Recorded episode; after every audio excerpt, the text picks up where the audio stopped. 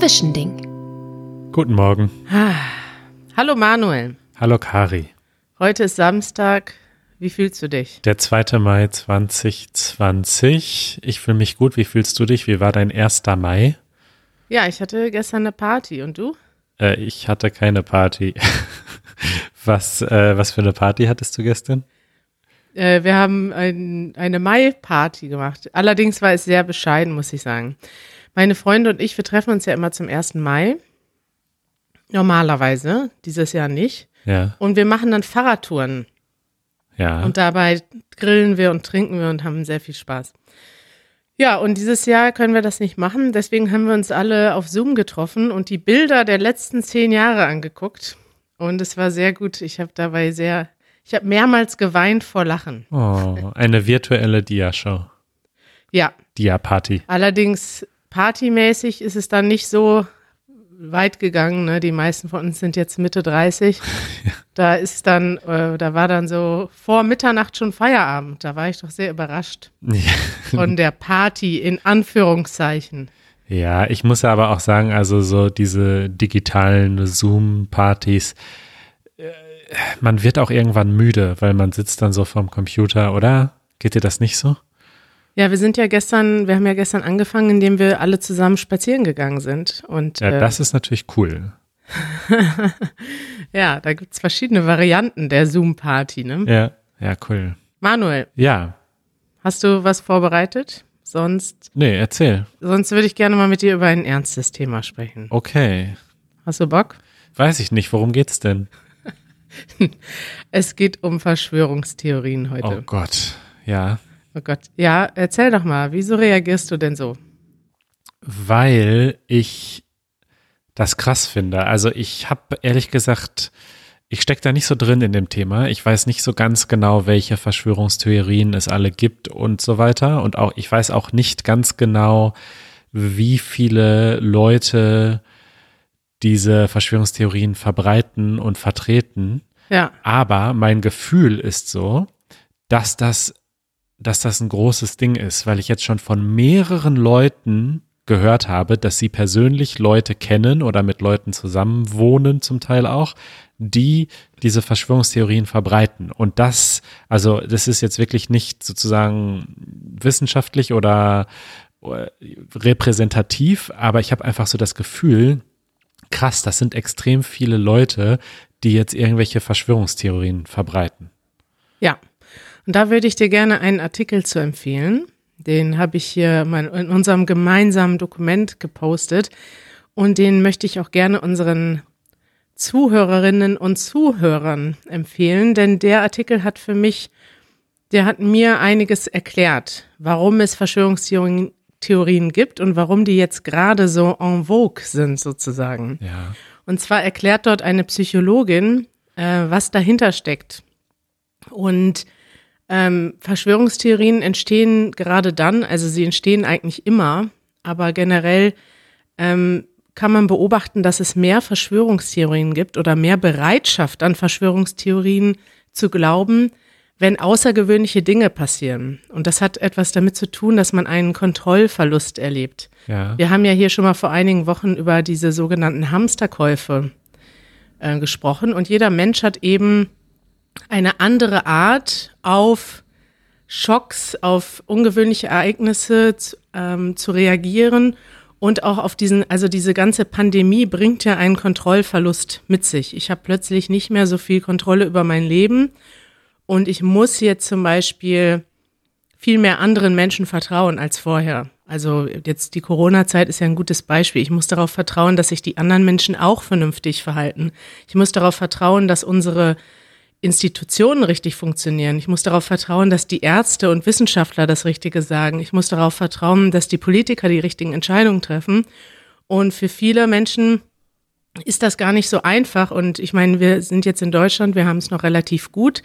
Ich glaube, dass hier doch die Verschwörungstheorien noch ein bisschen, hoffe ich zumindest, sich ein bisschen im Rahmen halten, obwohl hier auch schon einige erschreckende Dinge passieren. Aber jetzt stell dir mal vor, du lebst in einem Land, wo selbst der Präsident das mit der Wahrheit nicht so genau Ja. nimmt und gar nicht zu erkennen ist, wann der Präsident lügt und wann er die Wahrheit sagt. Also da ist natürlich dieses Gefühl dann noch stärker ausgeprägt. Ja, und das, also in diesem Artikel wird quasi erklärt, warum gerade zu solchen Zeiten, wo ungewöhnliche Dinge passieren, Dinge, die man sich rational nicht erklären kann, wie zum Beispiel, warum gibt es eine Pandemie? Ähm, wie, wieso ist der 11. September passiert?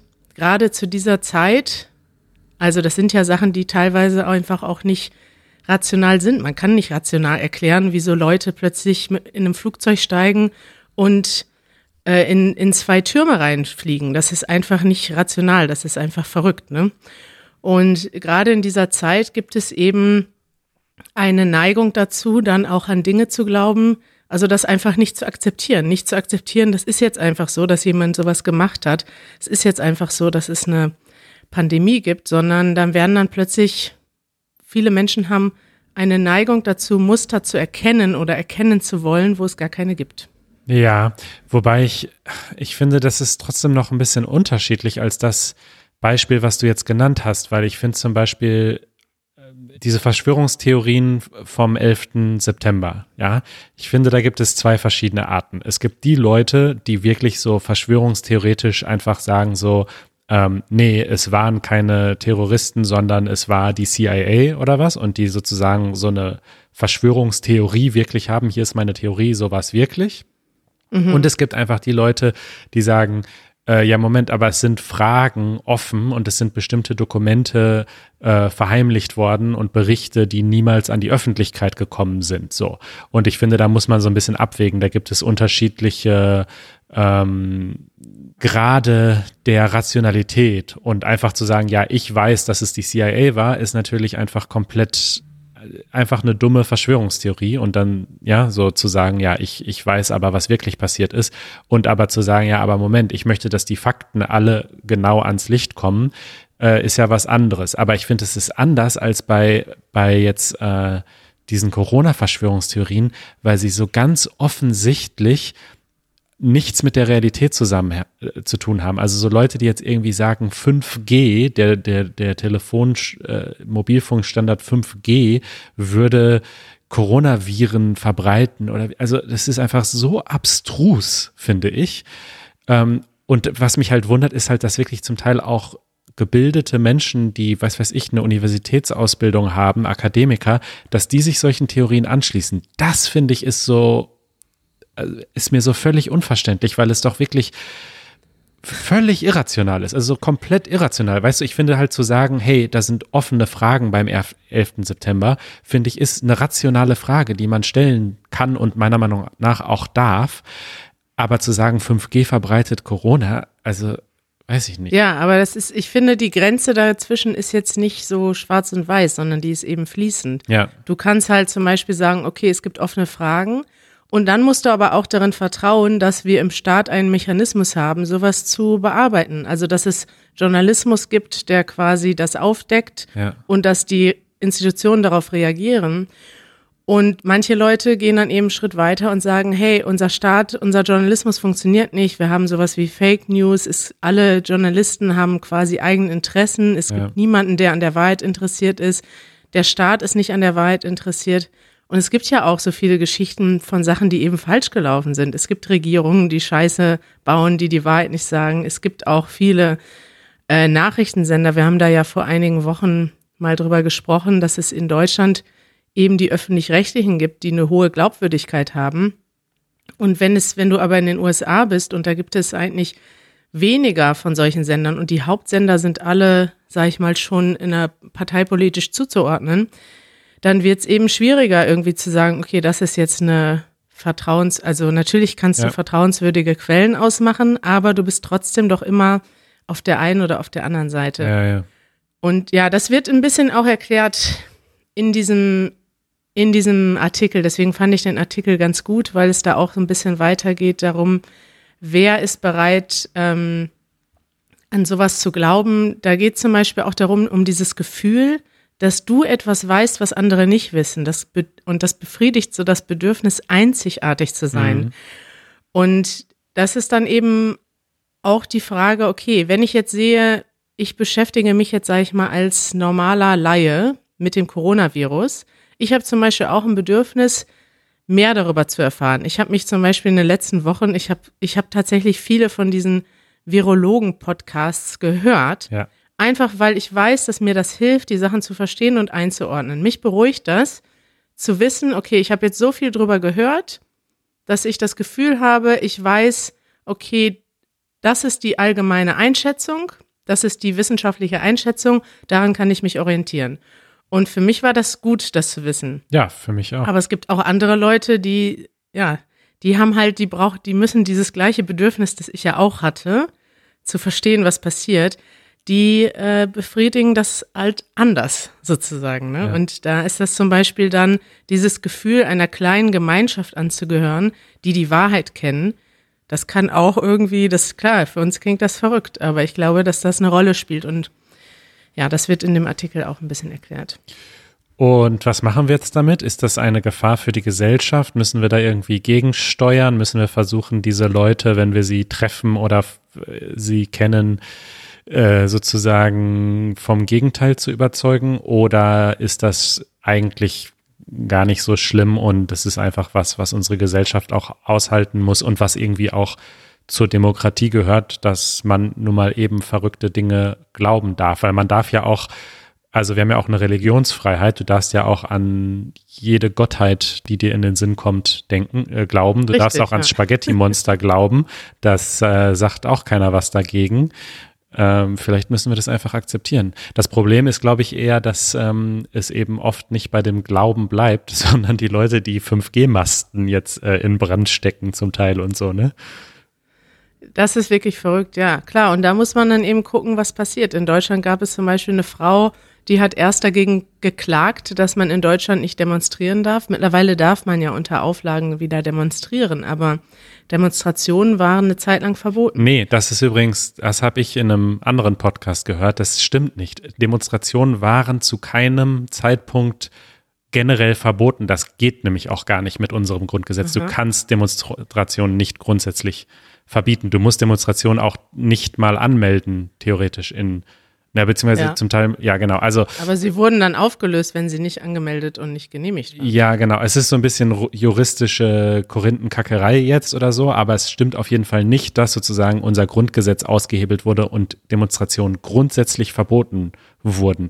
Das stimmt nicht. Und es gab nämlich sogar so einen Fall, wo quasi eine Demonstration nicht erlaubt wurde, einfach mit Begründung Corona. Und da hat das Verfassungsgericht dann gesagt, ja, Moment, so einfach ist es aber nicht. Insofern, aber Jetzt okay. musst du noch mal den Begriff Korinthenkackerei. Korinthenkackerei ist, wenn man so äh, sehr auf den Details rumhackt, ohne dass es wirklich einen Unterschied macht. Also du hast natürlich insofern recht, als dass effektiv es quasi nicht möglich war, Demonstrationen zu veranstalten. Aber Ja. ist trotzdem wichtig, die Unterscheidung, dass es sozusagen nicht generell Ja. verboten war. Gut. Genau. Und da haben wir jetzt zum Beispiel einen Fall von einer Frau, einer Rechtsanwältin, die hat dagegen geklagt, dass man, äh, dass ihre Demo, die sie anmelden wollte, nicht genehmigt wurde. Ja. Oder sowas ähnliches. So, und dann wurde aber, das sind ja unsere Recht, also demokratischen Mittel. Du kannst dich juristisch wehren Ja. gegen Dinge. Dann wurde allerdings diese Klage abgelehnt und sie hat dann daraufhin auf ihrer Website und hat wohl auch einige tausende Follower oder sogar hunderttausende, hat dann dazu aufgerufen, trotzdem auf die Straße zu gehen und quasi den Anordnungen, also dieser Corona-Anordnung zu widersprechen und auch dem Gerichtsbeschluss zu widersprechen.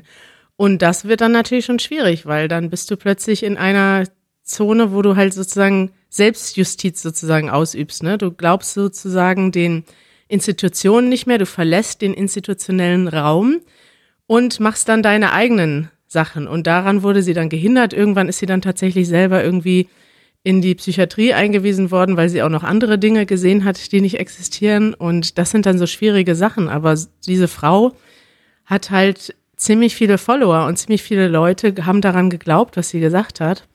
Und ähm, ja, ich habe halt auch selber im Bekanntenkreis Leute kennengelernt, die an solche Sachen glauben. Und das hat mich doch schon ein bisschen überrascht, sagen wir es mal, und auch ein bisschen schockiert, ehrlich gesagt. Und ich glaube, ich finde, du hast ja gefragt, was machen wir damit?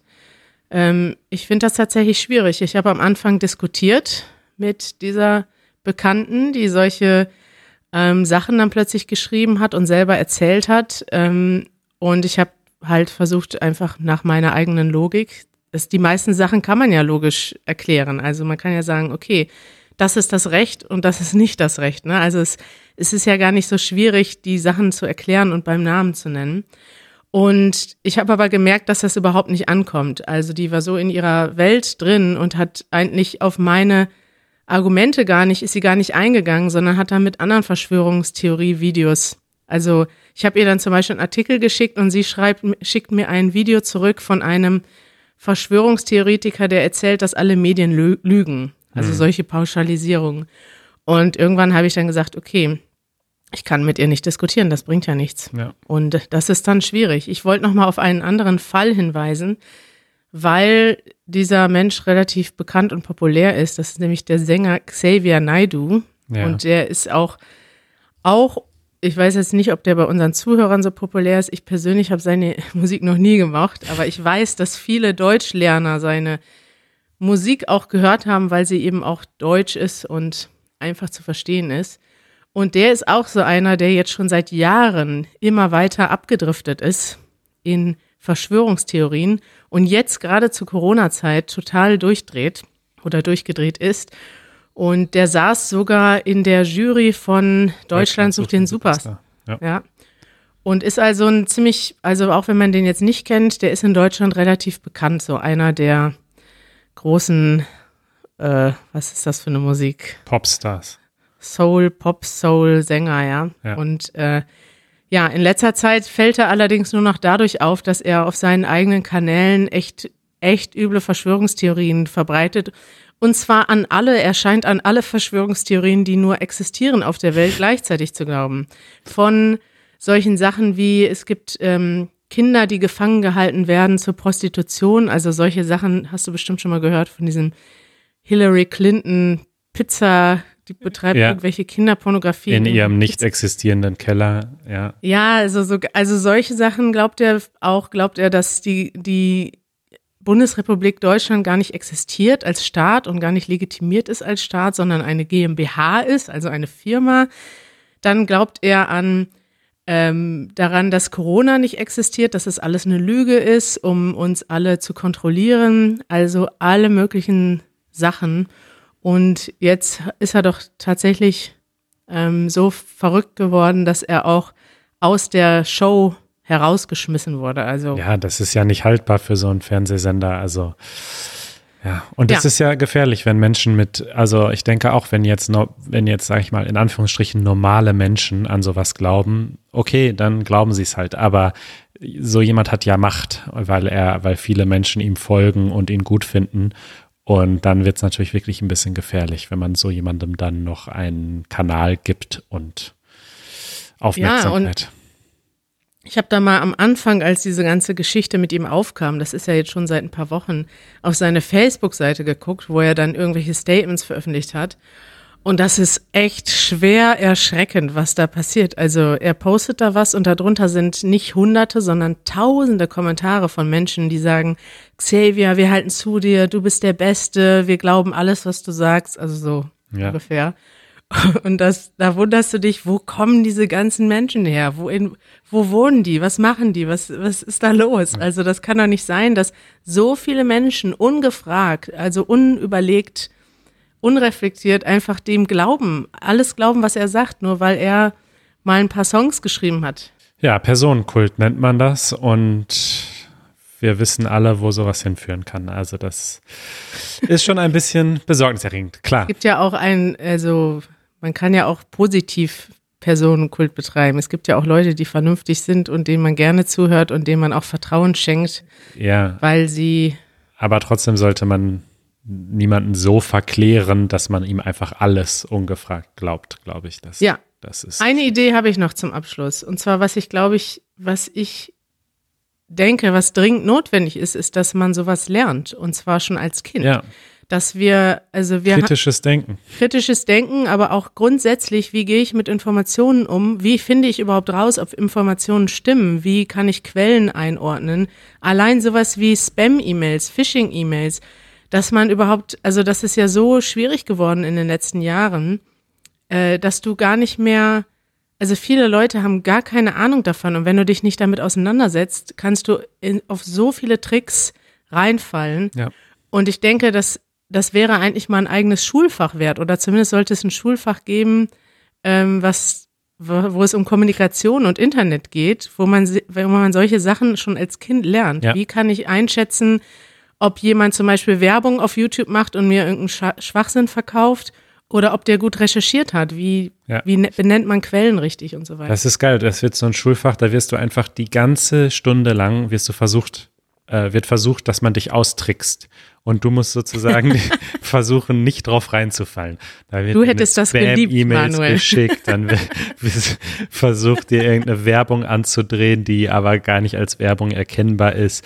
Verschwörungstheorien. Du wirst einfach die ganze Zeit ausgetrickst. Vielleicht ist das auch gar kein Schulfach, sondern das ist einfach ähm, die gesamte Schule ist einfach so. Also du wirst quasi immer zwischendrin, auch in den Pausen, versucht dich jemand auszutricksen und zu verarschen. Und ja- je besser du lernst, sozusagen dem zu entgehen und das zu erkennen und das aufzudecken, desto besser ist am Ende deine Note in kritisches Denken. Puh, das klingt nach einem stressigen Schulalltag, Manuel, wenn du selbst in den Pausen betrogen wirst. Ich finde das cool, ist so ein bisschen Gamification vielleicht der Schule. Du kriegst auch Punkte dafür und so. Ach so, ja. Und dann gehst du nicht mehr zum, was machen de- deutsche Kinder, Judo-Unterricht oder Karate-Unterricht, sondern dann äh, musst du quasi digitale Phishing-Attacken abwehren Richtig. und hast dann einen schwarzen Gürtel Ja, in Cybersecurity. Ja, das, ja, ich finde das gut. Das machen wir so. Ich äh, werde die Bundesbildungsministerin äh, gleich anschreiben. Okay? Schreib da doch mal ein Konzept. Ja. ich kümmere mich drum. Ich habe noch ein bisschen Zeit heute. gut. Super. Kari, äh, spannendes Thema und, Ja. und, äh, Und lockeres Ende. glaub nicht alles, was du liest im Internet. Ja. Ja. was machst du dieses Wochenende noch? Also ich drehe ein Video mit Emanuel. Hm, Emanuel von yourdailygerman.com. Punkt com, genau. Äh, die, die, mit dem treffe ich mich. Also gleich telefonieren wir und dann machen wir einen Plan. Und wenn es heute nicht regnet, dann machen wir das vielleicht heute schon. Genial. Na, da bin ich Ja. sehr gespannt. Es geht allerdings um ein Grammatikthema. Oh. Ich weiß nicht, ob dich das interessiert, aber ein Grammatikthema zu einem sehr häufigen Fehler und einem großen Problem in der deutschen Grammatik. Es geht nämlich darum, wann benutzt man zu bei einem Verb. Oh ja, das werde ich auch öfter gefragt. Das ist gut. Das ist etwas, was man, was nur schwer zu erklären ist.